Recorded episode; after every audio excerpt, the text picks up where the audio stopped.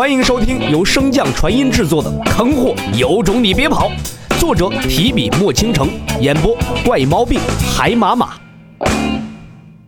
第一百七十四章涅槃之眼。一夜无话，第二日一早，洛尘便跟着小老斧一同去了金灵鼠的驻扎之地。看着那颇为简陋的阵法，洛尘迟疑道：“你的空间阵法能管用吗？别被人发现了。”小脑斧闻言怒道：“啊！你竟然怀疑我的专业能力！我的空间阵法天下一绝，除了你和阿公外，绝不会再有人能发现得了此处。”看他如此自信，洛尘便也是头脑一昏，就信了他了。午时，水神殿，洛尘到时，水清瑶等人早已到场，等待着今天的两个主角——南宫明、南离岩。不多时。二人的身影相继出现，无需多话，两人径自走上对战台。南宫明率先道：“虽然我相信道友的人品，但涉及到印记，还是请几位裁判较好。你说呢？”我也怕你赖账。南离岩一转身，向着水神殿深处躬身道：“小子南离岩，斗胆劳烦水神殿之主为我二人做个公证。”不等水姬答话，南宫胜天的声音便从水神殿深处传来：“你们比试便可，我与水姬自然会为你们主持公道。”话音落下，南离岩和南宫明两人对视一眼，便迅速运转灵力朝彼此攻杀而去。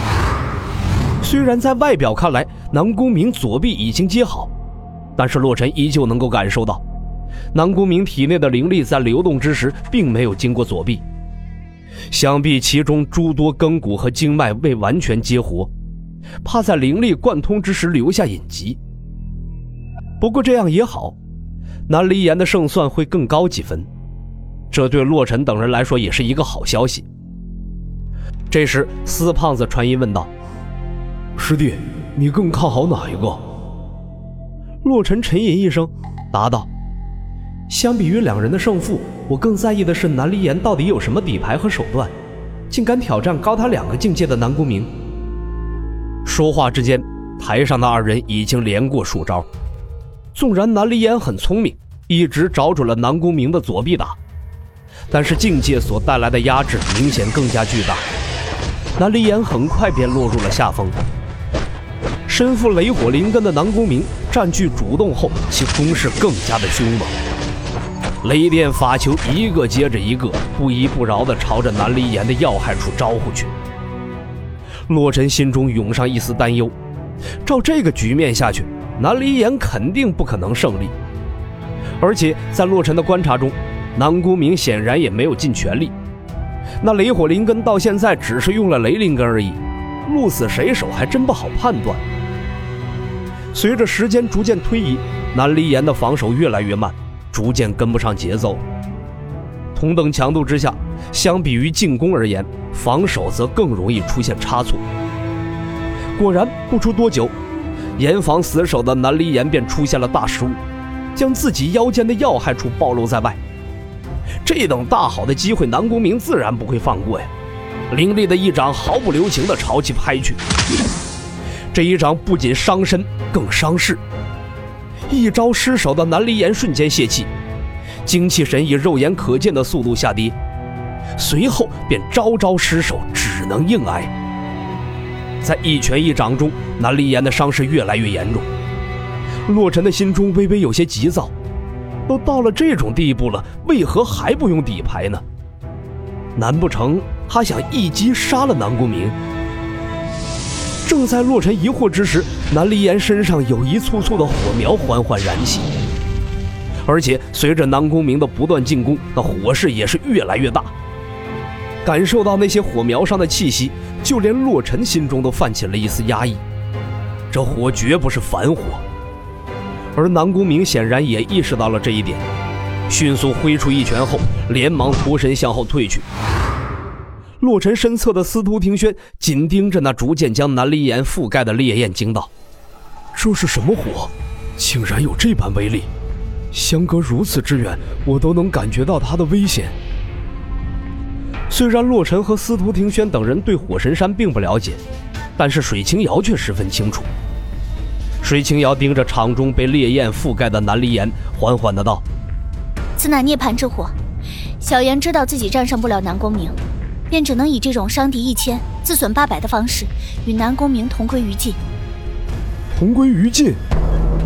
司徒平轩惊叫出声，扭头望向水清瑶，疑惑问道：“此火不分敌我？”水清瑶点点头：“此火燃起之时，会将周围的一切尽数焚毁。”而此火的拥有者，一生共有三次机会重新涅槃。洛尘闻言，这才明白过来，火神山本就是朱雀一族传承的守护者，而朱雀最出名的也就是这涅槃之火。这南离岩在火神山的地位应该不低吧？水清瑶双眼泛起泪花，颤声道：“小妍是当代火神山之主的儿子，我与火神山神女南离心相交甚好。”对小妍的手段也很清楚。之前他说要与南宫明决战之时，我便猜到他是想以这种方式替我出气，所以昨日我才会发那么大的脾气。无论是输是赢，小妍都会丢掉一条命。几人说话之间，对战台已经彻底被火焰覆盖，就连笼罩对战台的大阵也隐隐有被烧穿的趋势。烈焰之中更是传来了一阵阵的痛苦的惨叫声。听到那声音，水清瑶更加自责，那攥紧的双拳中不断滑落出鲜红的血滴，在白皙的肌肤的衬托下尤为狰狞。见他脱力，身形不稳，洛尘只能快步上前将他扶住。水清瑶犹如那溺水之人，好不容易抓住一根稻草，紧紧地将洛尘抱住。伴随着那惨嚎声渐渐消失，洛尘心中也有些疼惜南离岩这种真性情的汉子。好在南宫明也彻底魂飞魄散。虚空之中，南宫胜天和李长风等人瞬间现身。南宫胜天死死盯着对战台，眼眸中流露着担忧。而李长风和水姬则是一左一右站在他身侧稍微往前的位置。将他的前路封死，避免他出手干预台上的比试。涅槃之焰虽然并不如三味业火等真言威力大，但他却胜在可以焚烧万物之本。在涅槃之炎面前，除却朱雀蛋外，其他一切被点着之物都会被他素本逐源，烧个精光。所以，虚空中的三人纵使身为王境，也不敢放出神识探查。只能凭借场中的声音来判断。一道呼气声忽然从众人心底响起，水清瑶轻声道：“小妍重生了。”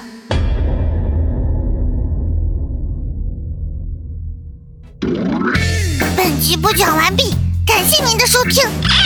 如果喜欢，可以点击订阅哦，关注本账号还有更多好听的内容。